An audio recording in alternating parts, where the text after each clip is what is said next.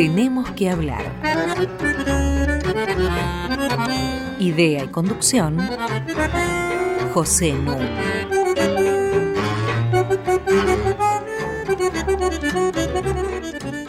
Muy buenas noches. Hoy vamos a tratar un tema sumamente importante, pero al que me acerco con prevención. Y quiero explicar por qué la prevención. Porque cuando yo les diga de qué se trata, tal vez algunos de ustedes van a decir, uh, es un tema muy complicado o es un tema aburrido, no lo voy a poder seguir. Y yo les quiero asegurar que sí lo van a poder seguir e incluso van a poder entender por qué el tema es tan brumoso, porque no es casual que lo sea. Brumoso no solamente para el público en general, incluso para los expertos en ciencias sociales. Es decir, se transforma en un tema reservado exclusivamente a especialistas. Me refiero a la cuestión tributaria, al tema de los impuestos. Y para conversar sobre este tema, tengo junto a mí a Mariana Heredia. ¿Qué tal? Buenas noches, Pepe. Y a un querido amigo sobre cuya calificación voy a hablar en un momento. Me refiero a Antonio Figueroa. Mm, buenas noches, Pepe.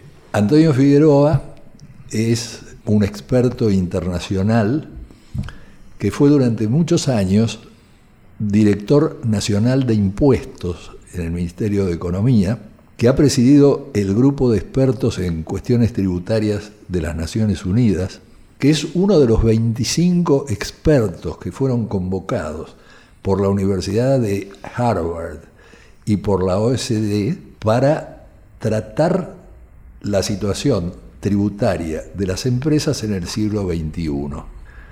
Profesor de muy diversas universidades internacionales, autor de libros, de tratados, de artículos, él nos va a acompañar esta noche. Y yo voy a hacer una breve introducción como de costumbre.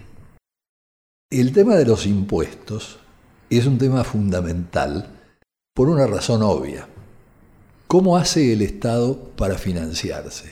Tiene tres vías. Una es la recaudación de impuestos. Otra es la eventual y en nuestro país sumamente improbable ganancia de las empresas públicas. Y la tercera es el endeudamiento. Surge con toda claridad que la más importante es la recaudación fiscal. Muy importante para asegurar derechos y para corregir desigualdades. Es decir, por un lado, captación fiscal de recursos a través de los impuestos. Y por el otro lado, gasto público distribuyendo los recursos captados. Y esta distribución puede ser progresiva o regresiva. Y quiero ir explicando algunos de los términos que van a aflorar en el curso de la conversación para que se entienda mejor. La progresividad.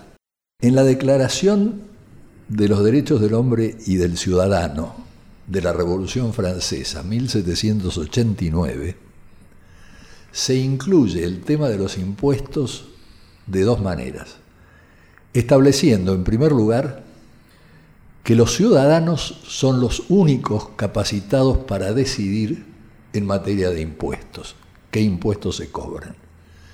Y en segundo lugar, que los ciudadanos están facultados para pedir a los funcionarios que le rindan cuenta de lo que hacen con esos impuestos.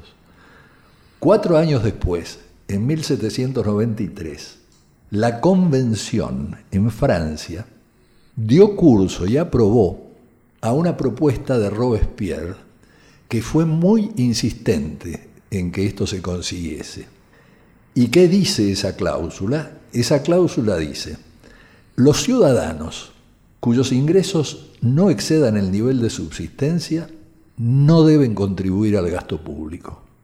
Los otros tienen que hacerlo progresivamente según sea la magnitud de su fortuna.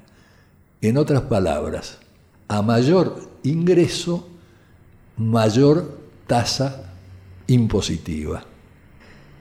La cuestión tributaria aparece así desde el comienzo ligada a los derechos humanos en el origen de la República moderna.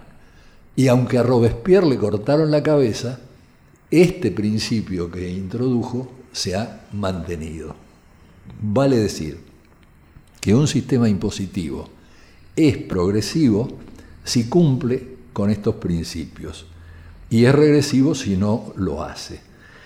Lo señalo porque nuestro país es un caso único entre los países de desarrollo similar o superior en que un sistema impositivo progresivo se transformó en un sistema impositivo regresivo a partir de la dictadura de 1976 y de la acción de Martínez de Oz. Sobre esto vamos a hablar en un momento. El impacto redistributivo del gasto público depende justamente del tema de nuestro invitado, es decir, del diseño de la política tributaria que se haga. Y esto es muy importante de comprender, y ya voy a entrar en la conversación, porque fíjense ustedes, hay países que tienen bajos niveles de impuestos, bajos niveles de gasto público y son exitosos. Estoy pensando en Japón, estoy pensando en Suiza. Hay países que tienen altos niveles de impuestos y altos niveles de gasto público y son exitosos. Estoy pensando en Alemania, en Austria, en Noruega. ¿Esto qué significa?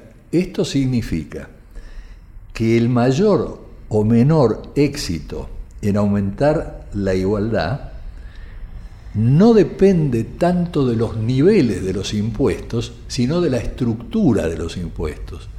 Por eso, países de niveles bajos o países de niveles altos pueden tener desarrollos y estructuras sociales más o menos similares. Dicho lo cual, vamos a entrar de lleno a la conversación, en la que lo primero que le voy a pedir a nuestro querido amigo Antonio Tony Figueroa es un esquema general sobre la evolución de nuestro sistema impositivo. A partir de esa república oligárquica, ¿no es cierto?, en que no había prácticamente ningún impuesto progresivo porque no existía el impuesto a las exportaciones, ¿no es cierto? Y porque se financiaba el gobierno con déficits. Y estos déficits eran cubiertos mediante deuda pública. Hasta donde yo recuerdo, el primer intento muy tímido de crear un impuesto a las exportaciones data de 1918 y lo hizo Irigoyen, pero fue mínimo. Te dejo la palabra, Tony. En realidad, en Argentina, eh, esa Argentina que fue de alguna manera un, imán para la atracción de, los inmigrantes a principios del siglo pasado, era una Argentina que, eh, digamos, iba avanzando este, en el mundo y iba adoptando algunos criterios eh, generales respecto de la tributación. Fíjate que Argentina en 1910 ya discute la aplicación del impuesto a la renta. Infelizmente no, se logró, digamos, que el Congreso aprobara esa iniciativa y recién Argentina adopta ese impuesto en 1932.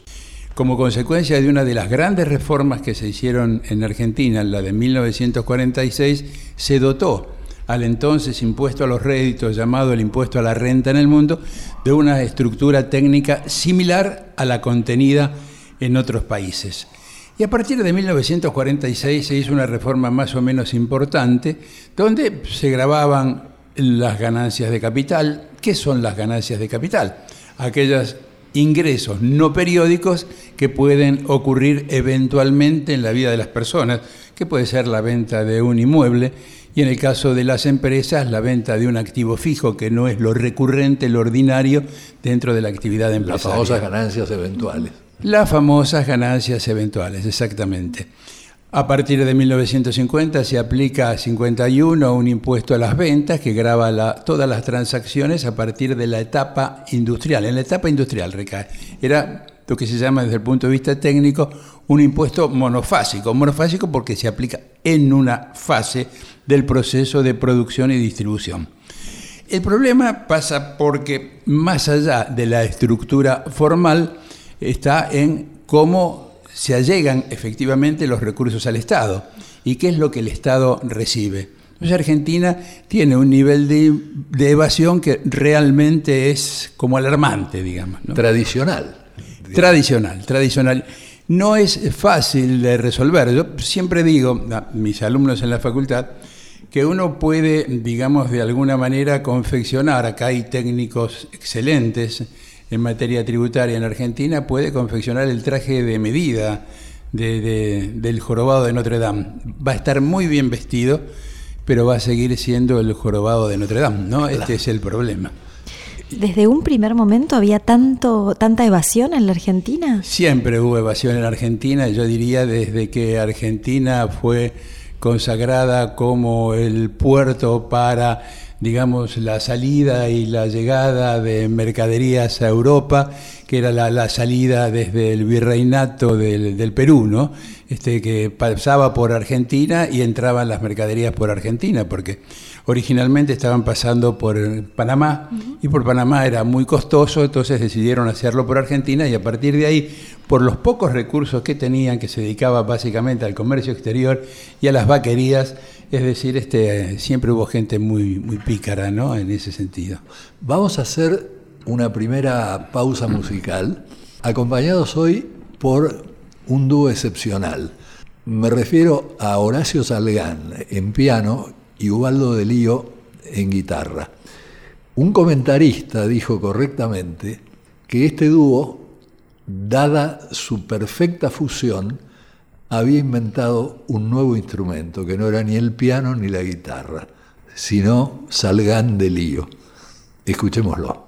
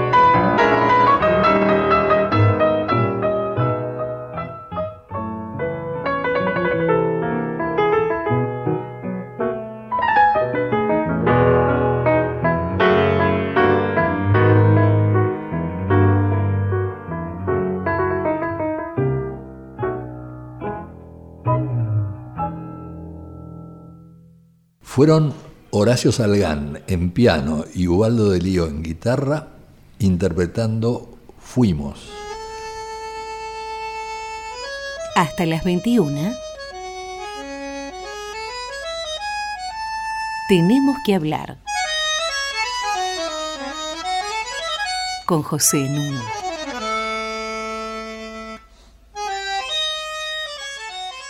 Sigo conversando con Mariana Heredia y con Tony Figueroa.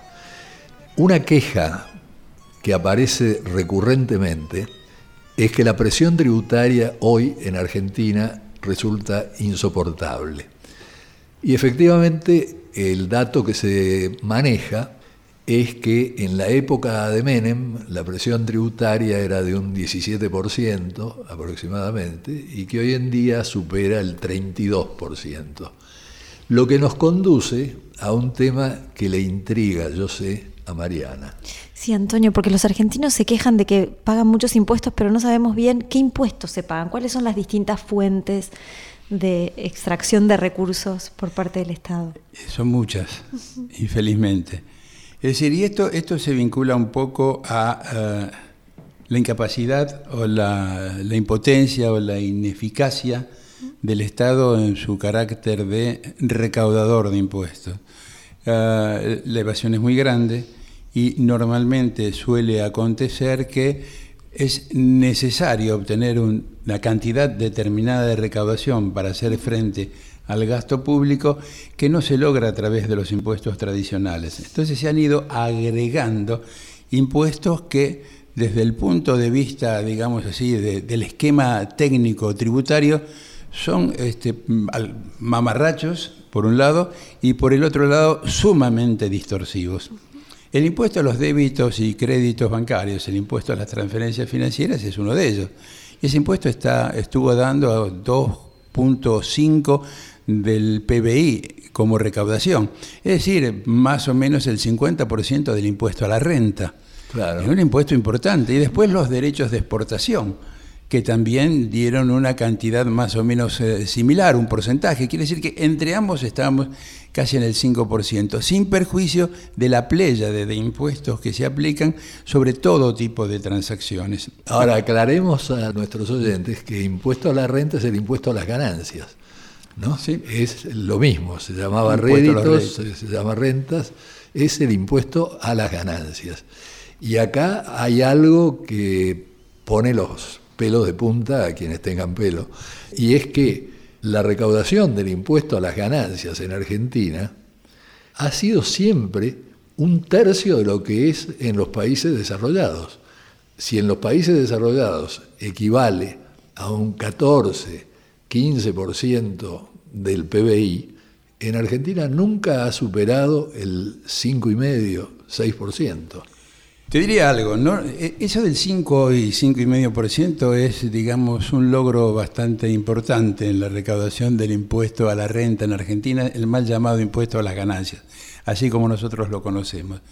En rigor, de verdad, la, recaudación estuvo entre el 2 y el 2,5% durante muchos años. Es ridículo. Durante el gobierno de Alfonsín, infelizmente, estuvo, digamos, en el 2,5%. Eh, no, no, se llegó a superar esa cifra. Este, el grado de evasión realmente es, muy importante, es mucho más importante que aquel que eh, surge de las estadísticas oficiales. De cualquier manera, hay algo que, sí se debe señalar y que es importante. Ah, es el tema de estos recursos del Estado que deben ser, digamos, en cuanto a la composición, digamos así, de los recursos de que se vale el Estado para sufragar los gastos que corresponden de acuerdo con lo que la comunidad demanda que haga ese Estado, es decir, debe ser estructurado de una manera distinta. Otra aclaración a nuestra audiencia. La distinción que se hace entre impuestos directos e impuestos indirectos. Vale decir, se llama impuesto indirecto a un impuesto que grava bienes o servicios, caso del IVA. Y en cambio el impuesto directo grava empresas o personas físicas. Generalmente la mayoría de los impuestos indirectos tienden a ser regresivos y los impuestos directos tienden a ser progresivos. Y me parece que hay que sumar, antes de devolverte la palabra a la conversación, un tema más junto con la evasión. Y es que la especialidad de los tributaristas, sin que nadie se ofenda, es no solamente estimular o señalar canales posibles de evasión, sino sobre todo de ilusión, en que cumpliendo la letra de la ley se viola su espíritu. Es decir, artimañas para esquivar el cumplimiento de la ley. Sí, en ese sentido tenemos que hablar. Y tenemos que hablar mucho más de lo que posiblemente nos demande este, este, esta reunión. Porque, eh, es decir, en la composición general de un esquema tributario, esto es, los recursos que el Estado necesita para cumplir su cometido, eh, deberían existir, digamos, de alguna manera una ah, suerte de concertación. A vos no te gusta la palabra consenso, de concertación o acuerdo. Es decir, entre los distintos componentes, de, digamos así, representantes de la sociedad en el sector político. Porque se trata de una cuestión muy trascendente, esencial, ni más ni menos que quitarle fondos a la gente para que el Estado cumpla su cometido. Esto, digamos, se vincula en esos dos aspectos que comentaste vos. Muchas veces, y lo he vivido, se buscaba tratar de utilizar una imposición muy simple y después buscar la progresividad a través del gasto público. Creo que eran conceptos equivocados, es decir, en ambas situaciones, tanto en el ingreso como en el egreso, como en el gasto público, hay que mantener y buscar esa progresividad. Ahora, el grado de progresividad es una cuestión que tiene que ser debatida, acordada, para mantenerla en el tiempo y dar un cierto grado de previsibilidad. Ahora, todo esto está vinculado al tipo de país que queremos. Todo esto está vinculado a un conjunto de valores sociales y políticos. Así se definen, digamos, los sistemas tributarios en el mundo. Yo he señalado en algún trabajo, eh, y que uno viene insistiendo desde hace tiempo, a este, un senador de Estados Unidos que es, digamos, decano en la Comisión de Finanzas del Senado de Estados Unidos. Lamentablemente es republicano, pero no puedo, no puedo dejar de señalar eh, las cosas que ha dicho. Posiblemente lo señale porque coincide con lo que uno opina, ¿no?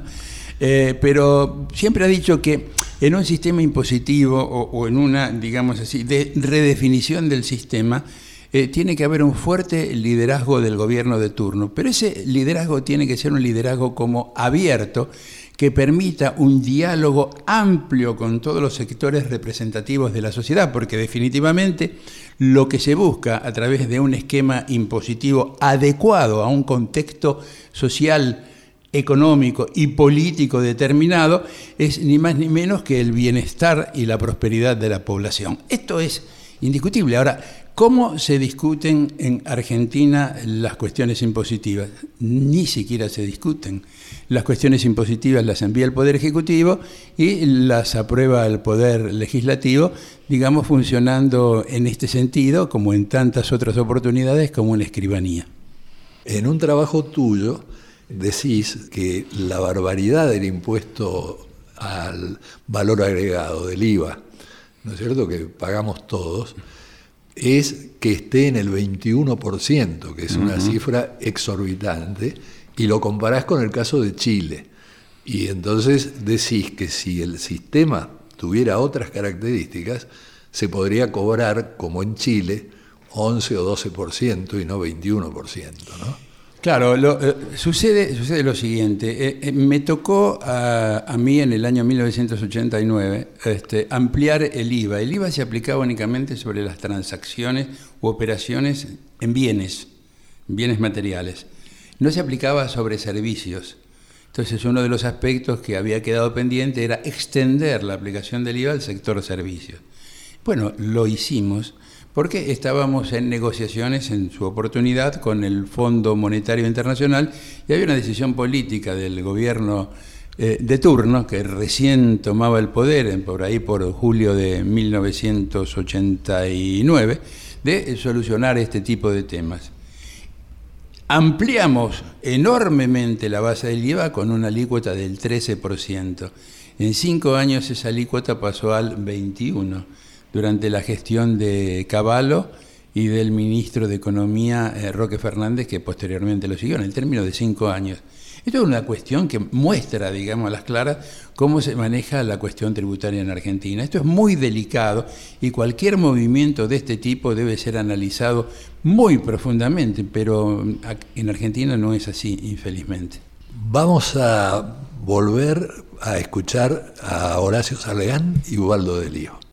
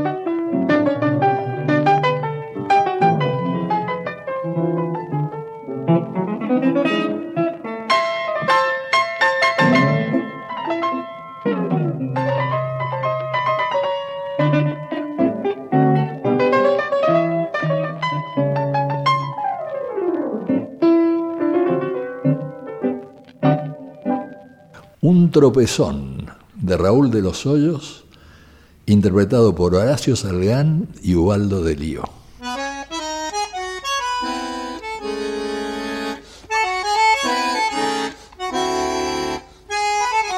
Seguimos con José Núñez. Tenemos que hablar arroba radionacional.gov.ar es nuestra dirección de mail con la que ustedes pueden contactarnos. Por otra parte, todos nuestros programas están en la página web de la radio.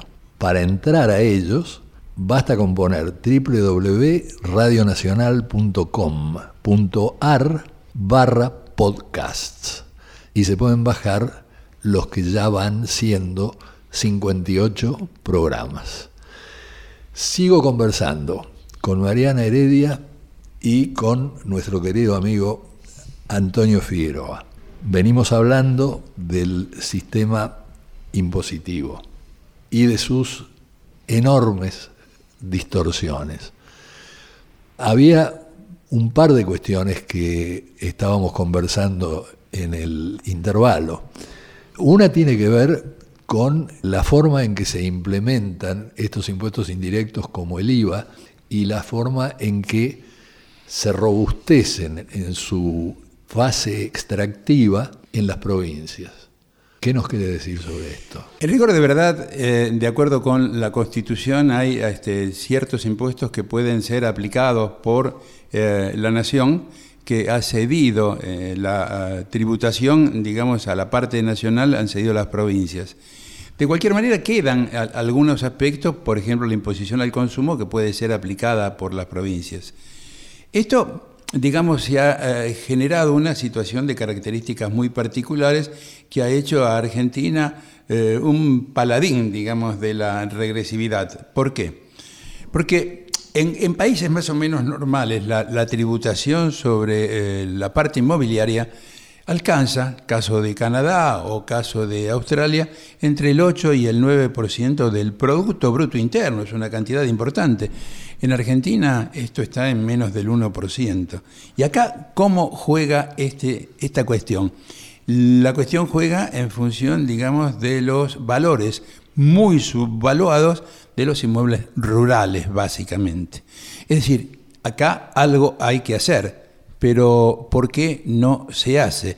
En las provincias muchas veces gobernadas por latifundistas, esto no tuvo ninguna posibilidad de avanzar. Vos me contaste un ejemplo. Sí. ¿Lo podrías repetir? Hace unos años conversamos sobre este tema muy, muy preocupados por la cuestión tributaria eh, con Raúl Cuello y eh, Alieto Guadañi. El caso que planteó Alieto fue el de una explotación agropecuaria eh, con un campo más o menos importante, a unos 100 kilómetros de Buenos Aires, y con un valor de mercado, valor venal de alrededor de 15 millones de dólares. 15 millones de dólares. A los fines fiscales, o sea, a los fines del impuesto inmobiliario provincial, la evaluación fiscal de ese campo era de 5 mil dólares. 15 millones de dólares el, vale el campo y tributa por 5 mil dólares. Eso se ha ido ajustando, pero no en la medida de una relación adecuada con el valor de mercado de los campos. Antonio, eh, durante los últimos años se ha justificado que el campo aportó cuantiosos recursos al fisco a través de las retenciones.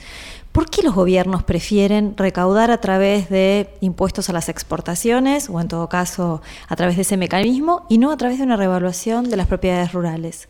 Eh, esa es una definición de carácter como político. Eh, la imposición inmobiliaria es a nivel local, provincial. La eh, imposición de retenciones es a nivel nacional.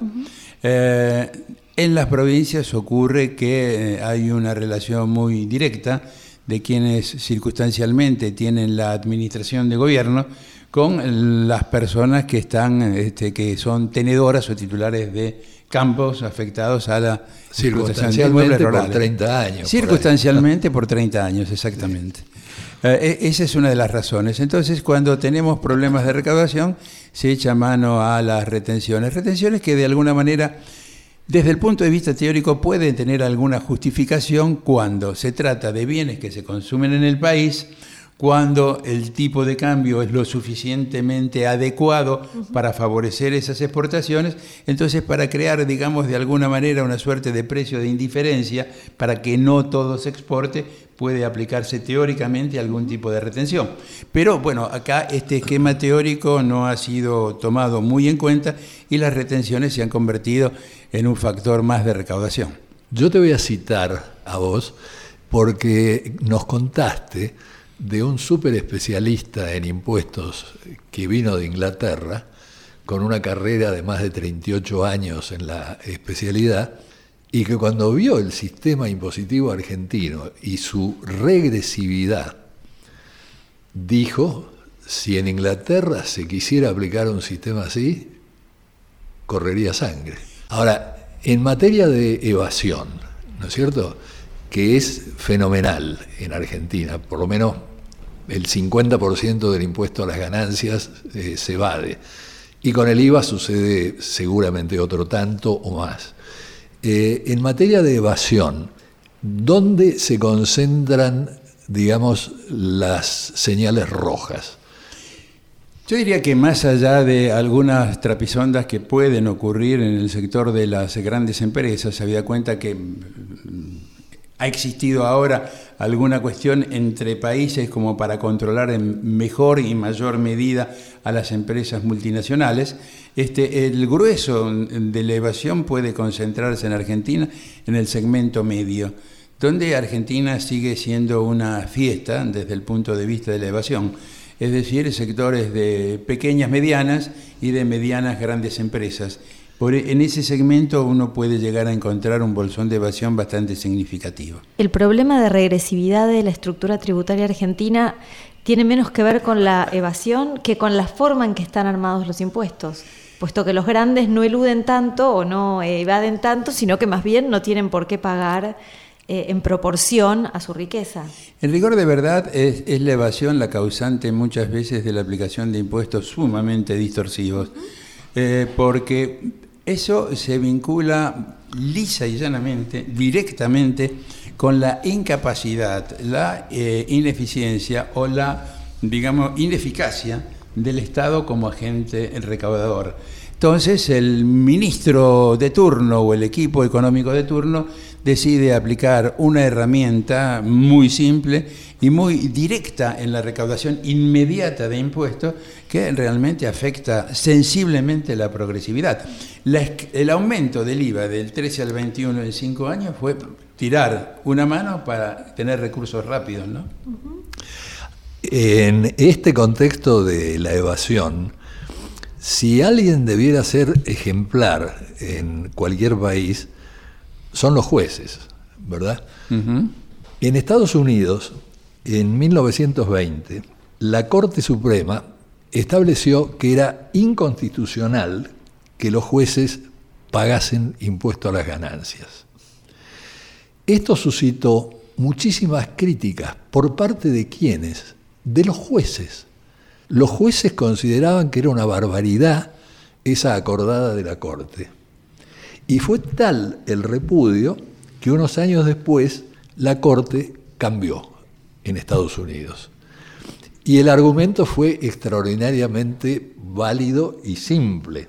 Se trata de reconocer sencillamente que los jueces son también ciudadanos.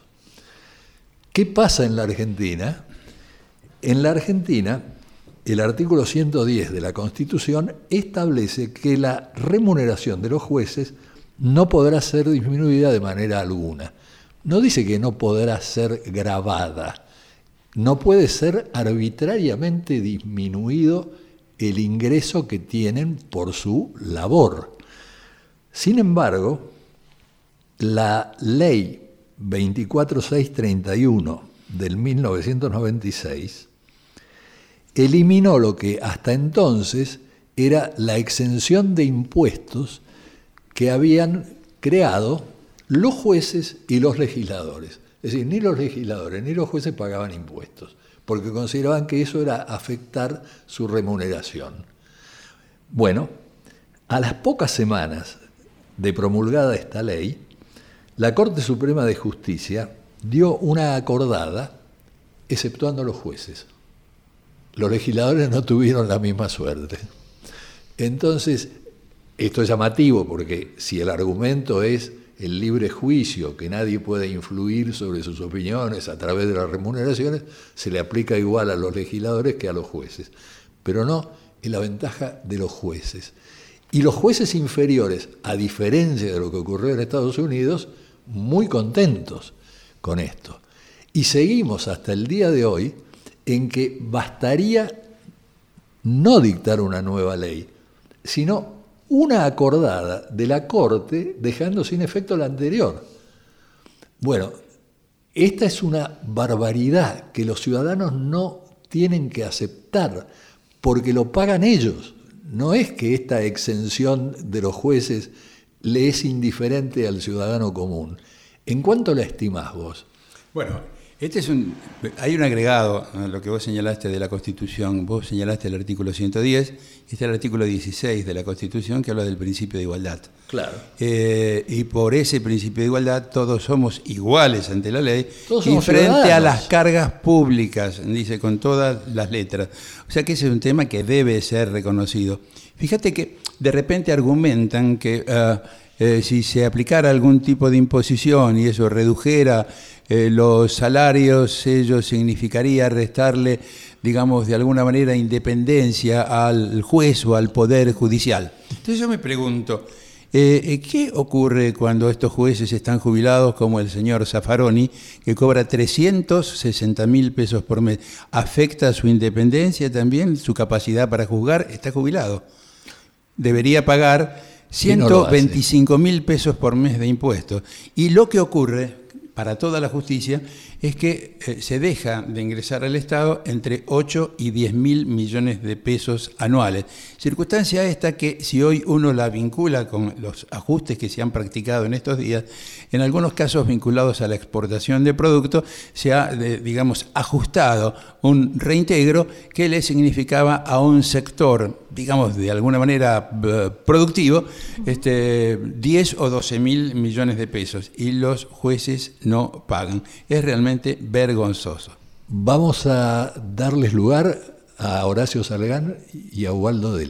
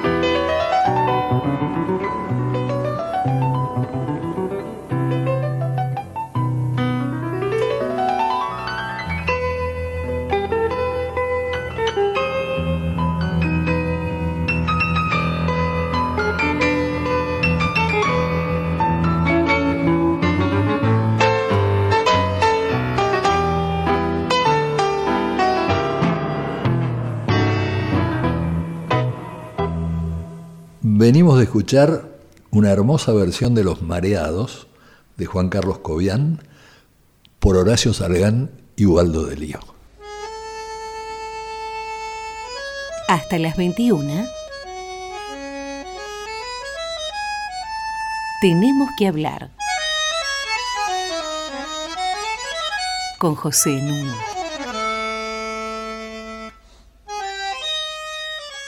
Una posición sostiene que cuando se aumenta el ingreso de los más pobres, aumenta el desarrollo.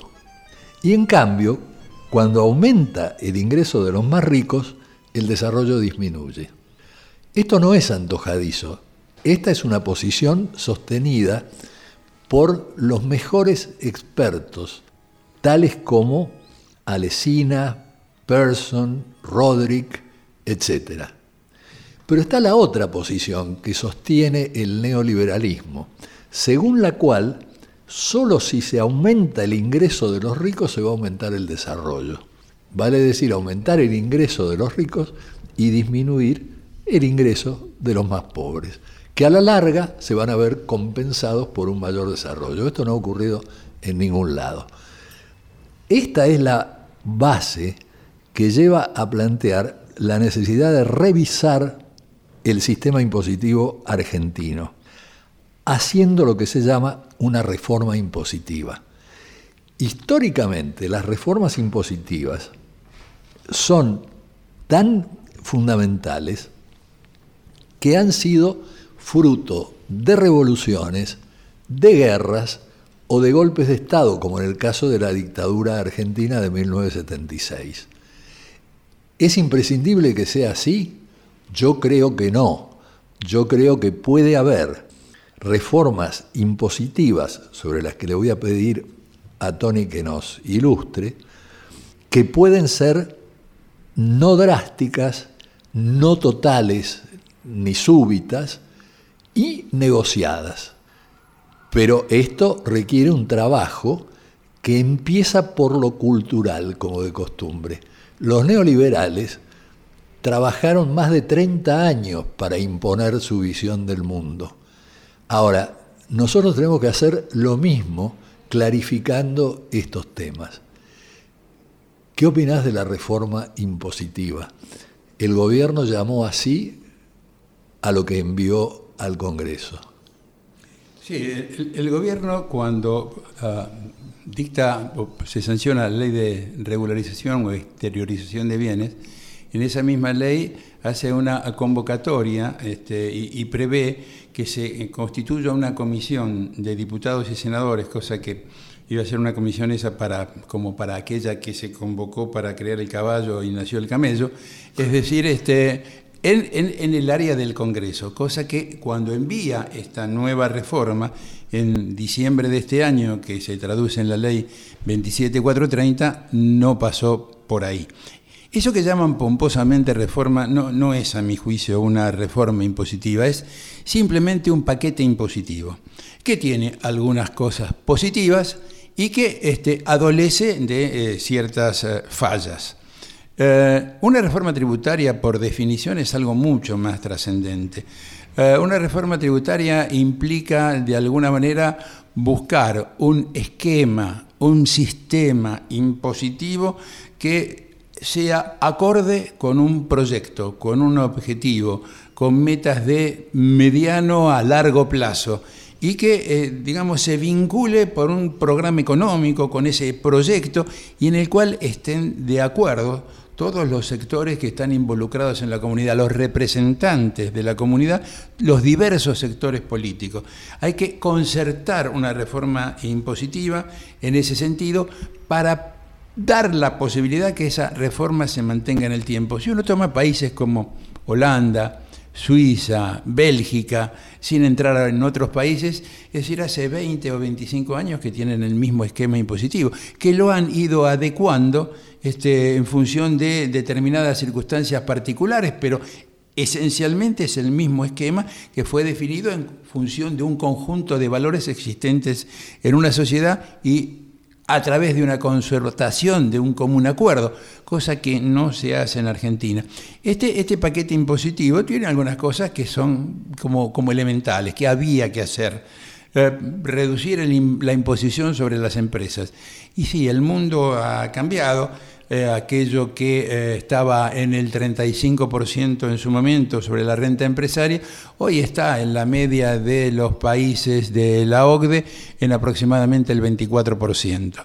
En, este, acá en el continente, los países en desarrollo de, América y esos países están alrededor del 26, 27%. Argentina no podía sostener el 35%. Argentina junto con Estados Unidos. Estados Unidos baja del 35 al 21 de inmediato. Acá incluso es positivo lo que se hizo porque se va al 25%, pero por etapas. En los dos primeros años con el 30%. No quedaba otra alternativa porque, es decir, uno no puede estar desligado en un mundo cada vez más interrelacionado de la corriente tributaria mundial, so pena de eh, hacer menos competitiva a las empresas.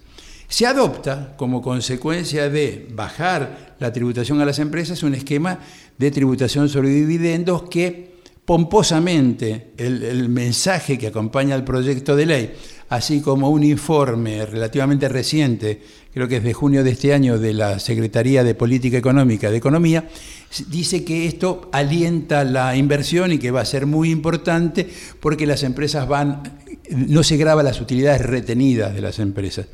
Esto tiene una lectura, qué sé yo, un poquito diferente, ¿no? Si uno lo lee con mayor profundidad, el hecho de que las empresas retengan utilidades no significa necesariamente que las inviertan bien. Es decir, este, y el tema de la inversión no se define por una mayor o menor tasa impositiva, sino por la perspectiva real de hacer buenos negocios en un clima propenso al desarrollo de esos negocios, con un buen mercado interno, con posibilidades de exportación, con reglas de juego claras y precisas y con seguridad jurídica, que son los elementos determinantes de las decisiones de inversión. Hay un elemento, eh, y es que estamos eh, girando siempre en torno de las empresas cuando en rigor en los países desarrollados el 70% o más del impuesto a las ganancias se recauda de las personas físicas, justamente porque las empresas, sobre todo las formadoras de precios, pueden trasladar a los precios ese impuesto a las ganancias que pagan como un costo. Ahora, ahí donde en el mundo desarrollado y en muchos países de América Latina, como Brasil o como México, el 70% graba a las personas físicas y el 20% se recauda de las empresas, o el 30%, en el caso de Argentina es al revés.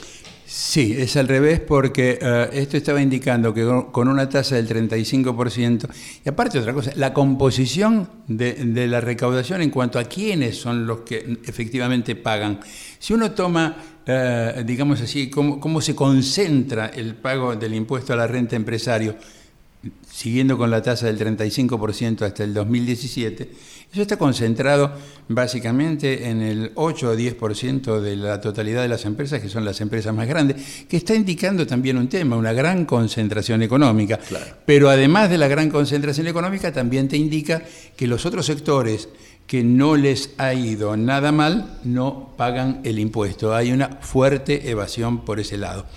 El agregado este de la imposición sobre dividendos se vincula con la progresividad, en tanto y en cuanto se integre el dividendo. Cuando haces mención a Europa y a la recaudación que está más allá, incluso en algunos países del 70, llega casi al 80 y al 90%, como en Estados Unidos, por parte de las personas físicas, es porque se integran los dividendos al conjunto de las declaraciones de otras rentas. Entonces, eso le da progresividad. Pero ¿qué pasa?